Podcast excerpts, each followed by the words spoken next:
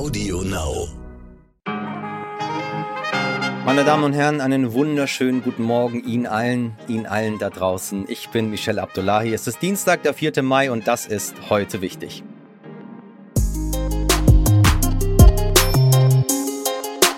Langsam, ganz, ganz langsam bekommen wir wieder unser altes Leben zurück. Zumindest einige von uns. Gesundheitsminister Jens Spahn hat rasche Lockerungen für Geimpfte und Genesene angekündigt. Konkret könnte das bedeuten, dass sich vollständig geimpfte und von Covid-19 Genesene wieder uneingeschränkt mit Freunden und Familie treffen können und nicht mehr an die nächtlichen Ausgangsbeschränkungen gebunden sind. Die entsprechende Verordnung soll noch in dieser Woche verabschiedet werden. Am Mittwoch im Bundeskabinett, am Donnerstag Abstimmung im Bundestag und Freitag im Bundesrat. Alles ganz schnell. Wir behalten das natürlich für Sie weiter im Auge.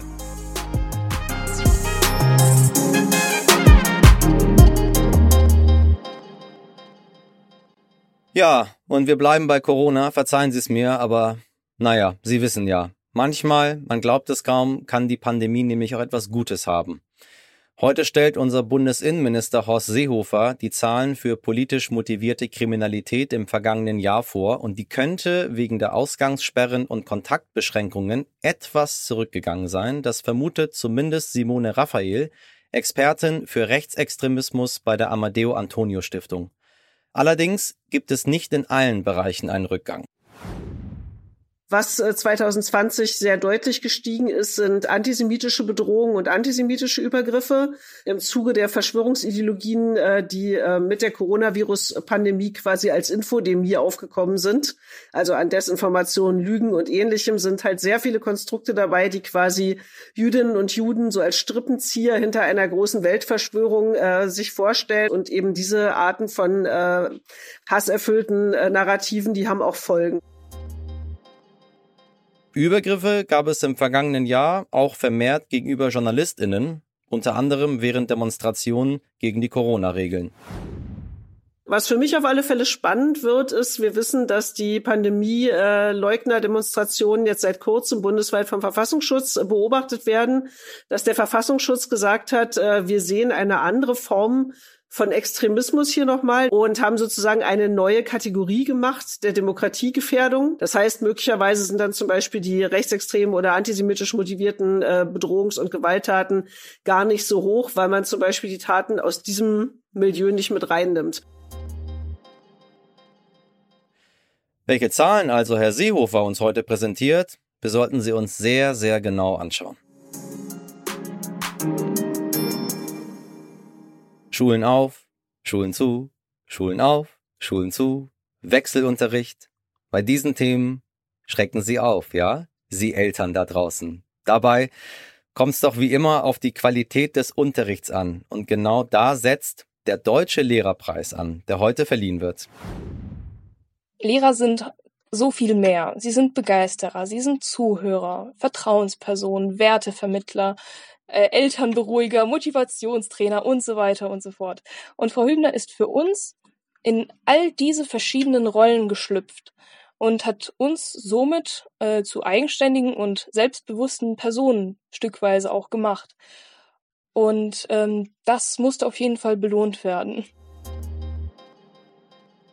So hat Felina Groß im letzten Jahr noch Schülerin am Kepler-Gymnasium in Pforzheim ihre Lehrerin Julia Hübner für den Preis nominiert. Frau Hübner wusste erstmal von nichts und ist nun eine von zehn PädagogInnen, die heute für ihre Lehrerpersönlichkeit ausgezeichnet werden. Wie gestaltet sie ihren Unterricht und was macht sie aus? Mein Kollege Dimitri Blinski hat mit Julia Hübner darüber gesprochen. Hallo, einen wunderschönen guten Nachmittag. Frau Hübner, wie fühlt sich's an, wenn man mit dem deutschen Lehrerpreis oder deutscher Lehrerinnenpreis, wenn man mit dem ausgezeichnet wird? Hm, das fühlt sich toll an. Das fühlt sich ähm, noch ein bisschen unglaublich an, äh, immer, immer noch. Aber tatsächlich, ähm, ja, es ist erstmal ein ganz, ganz positives Gefühl, was es in einem auslöst. Besonderer Unterricht. Was zeichnet Ihren Unterricht aus? Was würden Sie sagen, wie hebt der sich ab von anderem Unterricht? Ich würde sagen, ich bin eine Lehrerin, die sehr darauf achtet, sich zu überlegen, nicht primär, was möchte ich eigentlich in der Stunde machen, sondern wie möchte ich es machen und wie kann ich die Schüler gerade in meinen beiden Fremdsprachen von Anfang an irgendwie mit ins Boot holen, dass die nicht so die äh, stummen Zuhörer sind und mir da vorne zugucken, wie ich da ähm, meine, meine Show abliefer, sondern die das ähm, wirklich von Anfang an mit dabei sind und dass sie auch wirklich bei mir zum Beispiel über Feedbackbögen immer mal wieder auch die Möglichkeit bekommen, Rückmeldung zum Unterricht zu geben, zu zeigen. Das finden wir schon gelungen bei ihrem Unterricht. Da könnten wir noch, könnten Sie in dem Fall jetzt noch dran arbeiten, dass sie wirklich aktiv sich beteiligt fühlen. Und das Letzte, was, was glaube ich schon bei mir auch hervorsticht, ist, dass ich sehr darauf achte, dass die Schüler das Gefühl haben, Sie dürfen bei mir Fehler machen. Ich freue mich teilweise in den Sprachen regelrecht über Fehler, die sie machen, weil ich dann sagen kann, hier verstehe ich jetzt, wo das Problem noch ist. Das heißt, sie lassen sich selber bewerten und ähm, das, der zweite Punkt war, sie fördern auch so eine gewisse Fehlerkultur. Auf jeden Fall. Also ich lasse mich, also klar, natürlich, das macht man jetzt nicht jede Stunde, aber ähm, gerade so in den Klassen, wo man ähm, auch Schüler mehrere Stunden in der Woche hat, wo man ja das Gefühl hat, die Schüler kriegen einen ja viel mit, ähm, sage ich öfter mal, dass sie, zum Beispiel zum Halbjahr ist es immer ein ganz schönes Ritual, dass, oder auch zum Vierteljahr, dass die Schüler wissen, hey, sie bekommen jetzt bald Noten und ähm, der Lehrer ist ja aber auch Teil dieses Unterrichtsgeschehens. Ähm, und ich sage dann ganz oft, ähm, ich würde auch gerne wissen, was haltet ihr eigentlich von dem, wie ich das hier mache? Und lass mir dann zu verschiedensten Kategorien auch Rückmeldung geben. Gehe das dann auch mit den Schülern durch. Was ist da so vielen aufgefallen? Als Sie das eingeführt haben, hatten Sie, ähm, hatten Sie am Anfang ein bisschen Angst, dass es vielleicht zu hart ausfällt, das Urteil? Wenn man so ein Gefühl dafür hat, dass die Schüler einem eigentlich nichts Böses wollen, dann finde ich, kommen da teilweise richtig gute Sachen bei raus und die sind teilweise sehr reflektiert. Nehmen Sie uns ein bisschen mit in so eine Stunde. Mit welchen Medien arbeiten Sie? Mit welchen Methoden? Wie gehen Sie ran? Wie sieht äh, so eine Stunde bei Ihnen aus? Wenn wir an, an der Aussprache zum Beispiel üben oder, oder da am, am, am Trainieren sind, dann lasse ich die ganz oft mit den Handys einfach auch mal sich selber aufnehmen. Oder wir hatten das mal so ein Projekt, wo wir im Anfangsunterricht so kleine Szenen geschrieben und dann wirklich gespielt und vertont haben, wo die dann den Hand, das Handy vor der Nase hatten und wirklich in das Handy reingesprochen haben, damit sie sich auch mal selber hören können. Ähm, und da versuche ich natürlich schon, wo es geht. Sie binden ja. das Handy extra mit ein, Ja. äh, um einfach so Klar. im normalen sozusagen Umgang auch mit, mit, mit neuen Medien auch zu sein. Oder man hat jetzt auch in der Corona-Zeit gemerkt, es gibt ja so Apps, wo dann die Schüler auch kooperativ wie auf so einem digitalen Whiteboard ähm, zusammenarbeiten können. Das heißt, die, die arbeiten quasi, wie wenn sie ein Blatt Papier, im echten Unterricht hätten sie ein Blatt Papier da liegen und würden gemeinsam brainstormen. Das, da gibt's ja zum Beispiel Apps dafür, jetzt in der Corona-Zeit, da kann man sowas verwenden. Und da finde ich das auch super. Nun haben Sie gerade schon gesagt, äh, ich habe das Stichwort Digitalisierung noch Ja. eingeworfen, dass es bei Ihnen an der Schule ganz Mhm. gut aussieht. Wenn man sich generell umschaut und wenn man so eine kleine Umfrage macht unter Freundinnen und Freunden ähm, mit Kindern, ähm, dann ja sieht das Ergebnis oftmals nicht ganz so Mhm. gut aus. Bei uns gibt's halt Kollegen zum Beispiel, die sich da einfach sehr für interessieren, für, für Arbeit mit Tablets, für Arbeit mit iPads, für den Einsatz von bestimmten ähm, Möglichkeiten über diese Visualizer und so, die dann natürlich auch entsprechend Elan haben müssen, zu sagen, wir arbeiten da ein Projekt, ein Konzept aus. Also so ein, zum Beispiel bei uns gibt es so einen Medien, äh, Medienplan, ähm, wo dann geschaut wird, welche Fachschaften könnten sich vorstellen, mit welchen Medien zu arbeiten, was bräuchten sie dafür. Ähm, und das brauchst, glaube ich, grundsätzlich mal. Also Leute, äh, wirklich konkrete Personen an der Schule, die diese Steine ins Rollen bringen. Dann ist natürlich die Frage, wenn jetzt diese Steine zwar ins Rollen gebracht werden, aber zum Beispiel von der Stadt oder von den Verantwortlichen, die dann letztlich dafür zuständig sind, auch die Gelder dafür zu bereitzustellen, wenn natürlich die Steine da angerollt kommen, aber sie dort dann liegen bleiben, weil da nicht weitergemacht wird, ähm, dann ist das natürlich was, das kann auch sehr frustrierend sein für Kollegien, wenn die das Gefühl haben, eigentlich wollen wir, aber äh, es bleibt dann irgendwie in den, in den Mühlen der Bürokratie dann teilweise hängen. Dann braucht es ja natürlich auch noch den Support, ja, genau, wenn die Geräte dann genau. da sind. ne? Und das ist halt bei uns gegeben. Nun, äh, war das jetzt zu Corona-Zeiten oder ist es immer noch ähm, so, dass ähm, viele Eltern auch auf Lernplattformen zurückgreifen, die es online so Mhm. Ja. gibt? Ähm, oftmals auch kostenpflichtige Lernplattformen. Was halten Sie davon? Lernplattformen sind tatsächlich was, ähm, wo ich sage, das, das kann eine ganz, ganz, ganz tolle Ergänzungsmöglichkeit sein zum Unterricht, der vielleicht ausfällt, der vielleicht nur über Video, Chat und so stattfindet. Wo ich es ein bisschen schwierig sehe, ist, wenn es darum geht, sich so ein ganz neues Thema, sich die mal frisch von null an zu erarbeiten, weil ich da das Gefühl habe, zumindest jetzt ähm, während der Corona-Zeit, dass auch mir als Lehrer da für das eigentliche Lernen, also das Lernen dessen, was da jetzt erarbeitet wird, der Kontakt mit den Lehrern und den Mitschülern so ein bisschen fehlt. Was würden Sie denn generell sagen? Wie entwickeln sich die Schüler so? Man hat immer das Gefühl, ähm, die nächste Generation schimpft immer über die davor und man sagt immer, ja, also wir waren besser und äh, unser Leistungsniveau war höher und das Abitur, das war damals, das zählte noch was. Heutzutage machen so viele Leute Abitur. Ist das überhaupt noch was wert? Die Schüler, die ich jetzt gerade habe, da erlebe ich das schon als eine Herausforderung. Und gleichzeitig hat man aber auch, so wie in jeder Generation, Schüler, wo mhm. man sagt, es sind geniale Persönlichkeiten, die, egal, egal wie geschimpft wird über eine Generation, die, die denken selbstständig, die, die betrachten Dinge reflektiert, ja. mit denen kann man sich wunderbar unterhalten. Die haben, die haben für ihr Alter einen wahnsinnigen Tiefgang. Und dann gibt es die Schüler, wo man sagt, die sind ganz typisch ja. Jugendliche, die noch voll in der Entwicklung sind und äh, die sich mal für Schule interessieren und mal nicht. Und auch die muss man auch denen muss man das Gefühl geben, sie zu akzeptieren und zu sagen im Unterricht auch mal, gut, ich merke, du hast jetzt hier einfach kein Interesse dafür, dann ist das jetzt auch erstmal okay, ja. solange du nicht äh, über Tische und Bänke gehst. Äh, tust, ich sage den Schülern immer, tut das nicht mein Ansehen für dich schmälern. Und ähm, Frau Hübner, wenn wir jetzt noch auf die politische Ebene wechseln, wir haben ja jetzt schwierige Zeiten ähm, hinter uns und sicherlich vor uns noch ein bisschen. Die Schule, hat man manchmal das Gefühl, ist auch so ein, so ein Spielball der Politik, mal auf, mal zu, Wechselunterricht. Ähm, erleben Sie mhm. das auch so? Ja, das, das war bei mir natürlich wie bei allen anderen auch so. Und ich habe dann versucht, für mich meine Art und Weise, wie ich manchmal die Dinge betrachte, anzuwenden, nämlich dass ich mir versucht habe, immer wieder klar zu machen, ich kann jetzt bestimmte Dinge gar nicht ändern.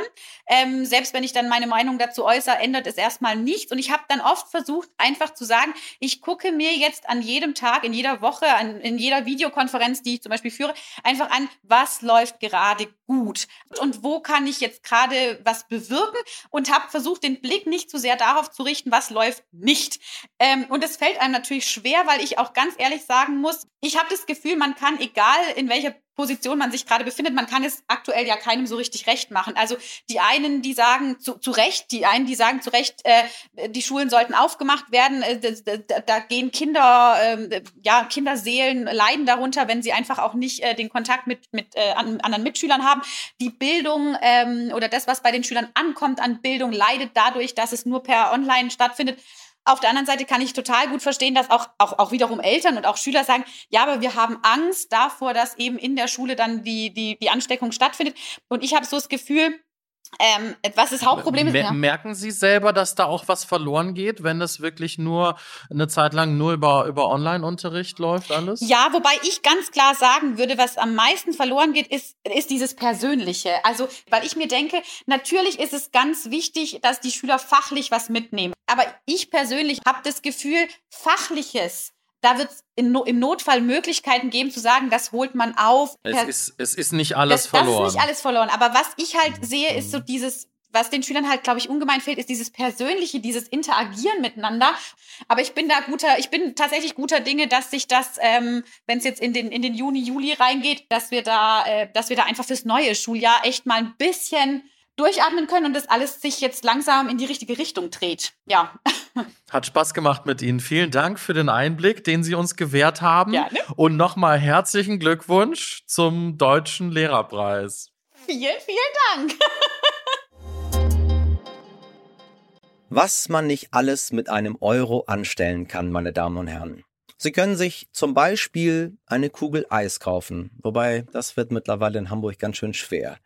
Sie können in Köln eine Viertelstunde lang parken. Ich glaube, auch da haben wir bewusst nicht Hamburg gesagt. Auch das wird dort schwer. Oder Sie können einen Baum pflanzen. Ja, für einen Euro. Und damit etwas Gutes für das Klima tun. Das zumindest verspricht die Organisation Plant for the Planet von Felix Finkbeiner und seinem Vater Friedjof. Die Recherche. Eine Billion Bäume möchte Plant for the Planet gegen den Klimawandel pflanzen. Eine Billion. Man muss sich diese Zahl mal auf der Zunge zergehen lassen. Das sind mehr als zehnmal so viele Bäume, wie in ganz Deutschland stehen. Doch die schöne Erzählung von der Klimarettung hat schwarze Flecken. ziemlich viele schwarze Flecken leider. Ein Reporter des Stern hat sich auf die Spur der Bäume begeben und was er herausgefunden hat, passt so gar nicht zu den Erfolgsmeldungen der KlimaretterInnen. Über seine Recherche hat meine Kollegin Lena Steg mit Reporter Joachim Rienhardt gesprochen. Joachim, toll, dass du dir Zeit genommen hast. Wie bist du darauf gekommen, dir die Organisation Plan for the Planet genauer anzuschauen? Äh, Im Dezember vergangenen Jahres ist ein Bericht in der Zeit erschienen, der Zweifel über die Organisation aufkommen ließ. Und da ging es hauptsächlich um, um Erfolgsquoten, die vermeldet wurden von der Stiftung und auch um die Frage, warum die äh, Stiftung aufforstet in Gebieten, wo bereits Wald steht. Das war für uns Anlass, mal genauer zu gucken, was macht die Stiftung da eigentlich, für die wir schließlich immerhin mit Anzeigen geworben haben und äh, auch mit Spenden unterstützt haben. Wie bist du bei der Recherche vorgegangen? Das war von vornherein eine vollkommen ergebnisoffene Recherche und die Stiftung hat ja selbst nach dem Bericht immer gesagt, sie würden je, sich jeder investigativen Recherche stellen. Äh, ich habe also den Gründer der Stiftung, Felix Finkbein, in Mexiko angerufen und dann seinen Vater beim Stiftungssitz in Bayern besucht, bevor ich dann selbst nach Mexiko gefahren bin, um das Projekt anzusehen. Was die nicht wussten, dass ich dort einen äh, ausgewiesenen Forstexperten kannte, seit Jahren durch vorhergehende Recherchen, äh, den ich dann auf dem Weg dorthin gleich mal besucht habe, zwei Tage lang und mich überzeugt habe vor Ort bei seinem eigenen Aufforstungsprojekt, was notwendig ist, um Erfolg zu haben. Und das ist neben fachlicher Expertise vor allem die Einbeziehung der lokalen Bevölkerung. Und ich habe da schon äh, Kontakt zu einem Anwalt aufgenommen, der mir später dann bei der Beschaffung von Verträgen und auch deren Verifizierung äh, sehr behilflich war. Was hast du dabei rausgefunden, also als du diese Verträge angeschaut hast? Dass es in, in jeder Hinsicht äh, zweifelhafte Papiere sind. Es geht beim Grundstückskauf los. Im Grunde konnte man gar nicht so richtig nachweisen oder man, man ko konnte am Ende nur für ein Pflanzgebiet tatsächlich eine Aufforstungsgenehmigung nachweisen. Das war das eine. Das andere war eine äh, sehr schräge Gründungsakte des mexikanischen Arms der, der Stiftung, der im Grunde besagt, das ist ein Verein, der nur drei Mitglieder hat, nämlich ähm, der mexikanische Präsident der Vereinigung, sowohl Felix Finkbeiner als auch sein Vater Fritjof. Da gibt es keine Gremien, da gibt es keine Kontrollinstanzen und da gab es unter anderem auch eine Zusatzklausel, wonach das Vermögen dieses Vereins an eine andere gemeinnützige Organisation weitergegeben werden kann, ohne dass dieses, diese zweckgebunden wäre, also da, ohne dass sie irgendetwas mit Baumspenden zu tun haben muss. Und das haben mir dann Rechtsexperten auch hier in Deutschland bestätigt, öffnet Missbrauch und Betrug Tür und Tor. Du hast mit den beiden ja dann auch gesprochen, also mit Felix Finkbeiner und seinem Vater, die haben zusammen ja diese Organisation gegründet. Was haben die zu den Vorwürfen gesagt? Ja, ich habe sie natürlich mit allen äh, Vorwürfen, mit allen Vorwürfen konfrontiert und sie haben äh, im Grunde immer Ausflüchte und so, im Grunde sagen sie immer das Gleiche, wann immer man ihnen äh, Kritik entgegenbrachte, auch in der Vergangenheit. Sagen sie, ja, wir haben da einen Fehler gemacht, da waren wir zu klein, da haben wir zu wenig aus, äh, äh Geld ausgegeben dafür, äh, da haben wir, das haben wir nicht bedacht. Wir sind jung, wir sind klein, wir sind arm, wir lernen dazu und wir machen künftig alles besser. Du bist ja auf die Halbinsel Yucatan in Mexiko, weil da die Keimzelle des Projekts liegt. Du hattest ja schon gerade kurz angerissen. Da hat die Organisation ja das Ziel, 100 Millionen Bäume zu pflanzen. Was hast du vor Ort erlebt? Ich meine, die 100 Millionen, das ist, wenn du die so direkt ansprichst, das ist wieder eine der vollmundigen Ankündigungen, die das, äh, die Stiftung nie bislang in der Vergangenheit wahrgemacht hat. Die 100 Millionen sollten in Wahrheit äh, bis 2020 stehen. Jetzt ist das Ziel ausgegeben, bis 2030 sollen die Bäume stehen. Da sind sie weit entfernt. Nach eigenen Angaben wurden knapp über sechs Millionen gepflanzt. Ich war mehrere Tage mit Felix Finkbeiner unterwegs. Der hat mir verschiedene Pflanzflächen gezeigt. Ich habe da mit Arbeitern gesprochen, mit dem mexikanischen Präsidenten eben auch. Und wir sind zunächst mal am ersten Tag zu einer überfluteten Senke gefahren, wo die erste Million dieser sechs Millionen gepflanzt wurden, äh, die fast alle ertrunken äh, sind und mutmaßlich auch abgestorben alle. Und im Gespräch mit den verantwortlichen Aufforstungsleiter war klar, ziemlich schnell klar, dass eben null forstwirtschaftliche Kompetenz vorhanden ist. Sonst hätten sie dort niemals gepflanzt. Einheimische und eben auch Forstexperten wussten, dass das äh, eine, ein Feuchtgebiet ist.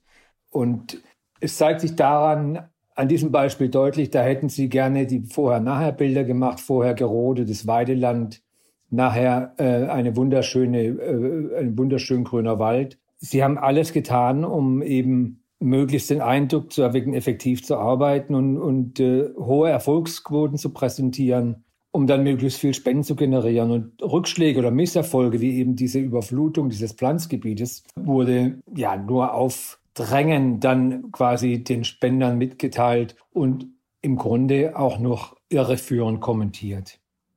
Wenn ich jetzt selbst spenden möchte, wie sinnvoll ist es, Bäume pflanzen denn überhaupt gegen den Klimawandel? Ist das ein guter Weg? Das ist ein guter Weg, eigentlich, weil jeder Baum dem Klima gut tut. Nur, man darf sich von den Bäumen keine Wunder versprechen und denken, das Monsterproblem Klimaerwärmung sei dadurch gelöst. Das ist einer der großen Kritikpunkte, die, die ich habe der Stiftung gegenüber, dass man einfach Heilversprechen rausgibt, basierend auf fraglichen wissenschaftlichen Studien, die so nie gehalten werden können. Äh, man kann mit Bäumepflanzen sehr viel tun. Allerdings zählt da nicht immer unbedingt die schiere Masse oder die Anzahl von Bäumen, die man pflanzt, so wie, so wie das Plan for the Planet äh, vorgab oder vorgibt zu tun. Man kann mit Bäumepflanzen auch schön fragmentierte Waldstücke miteinander verbinden, um Tierbrücken zu schaffen. Man kann ausgetrocknete Moore äh, wieder äh, zu richtigen Mooren machen. Man kann Bachläufe durch Pflanzung von hm, gar nicht so vielen Bäumen dafür, davor schützen, auszutrocknen, kann so für die Umwelt, für die Ökologie und auch fürs Klima sehr viel Gutes tun. Und da geht es eben nicht immer um, um maximale Zahlen. Okay, super, Joachim. Danke schön, dass du dir Zeit genommen hast für uns. Lena, sehr gerne. Großen Spaß. Und äh, wie gesagt, für mich ist wichtig zu sagen, dass man jetzt nicht alle Aufforstungsprojekte in Sippenhaft quasi nehmen soll, sondern wenn man spenden möchte, ist es in, in Wahrheit schon eine gute Sache. Man muss sich nur die Projekte im Einzelnen sehr genau angucken und vor allem macht es keinen Sinn, an ein Projekt zu spenden, die vorgeben, äh, für einen Euro an Baumpflanzen äh, zu können, der dann auch nach zehn Jahren noch steht. Das kann kein Mensch halten. Heute nichtig.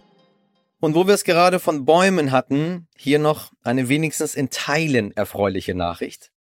In Spanien schulen Bisons jetzt auf Feuerwehrmänner bzw. Frauen um.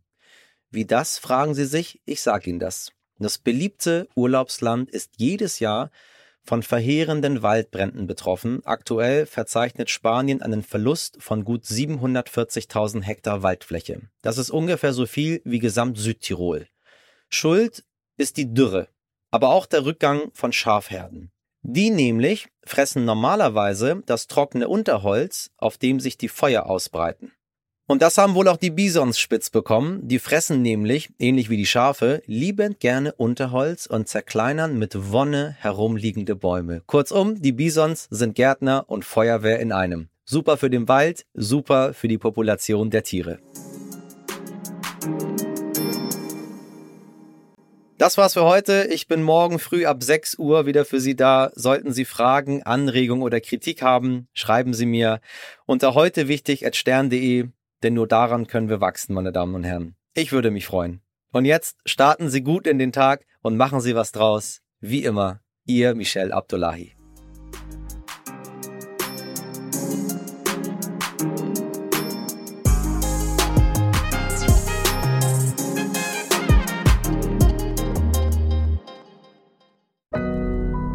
Audio Now.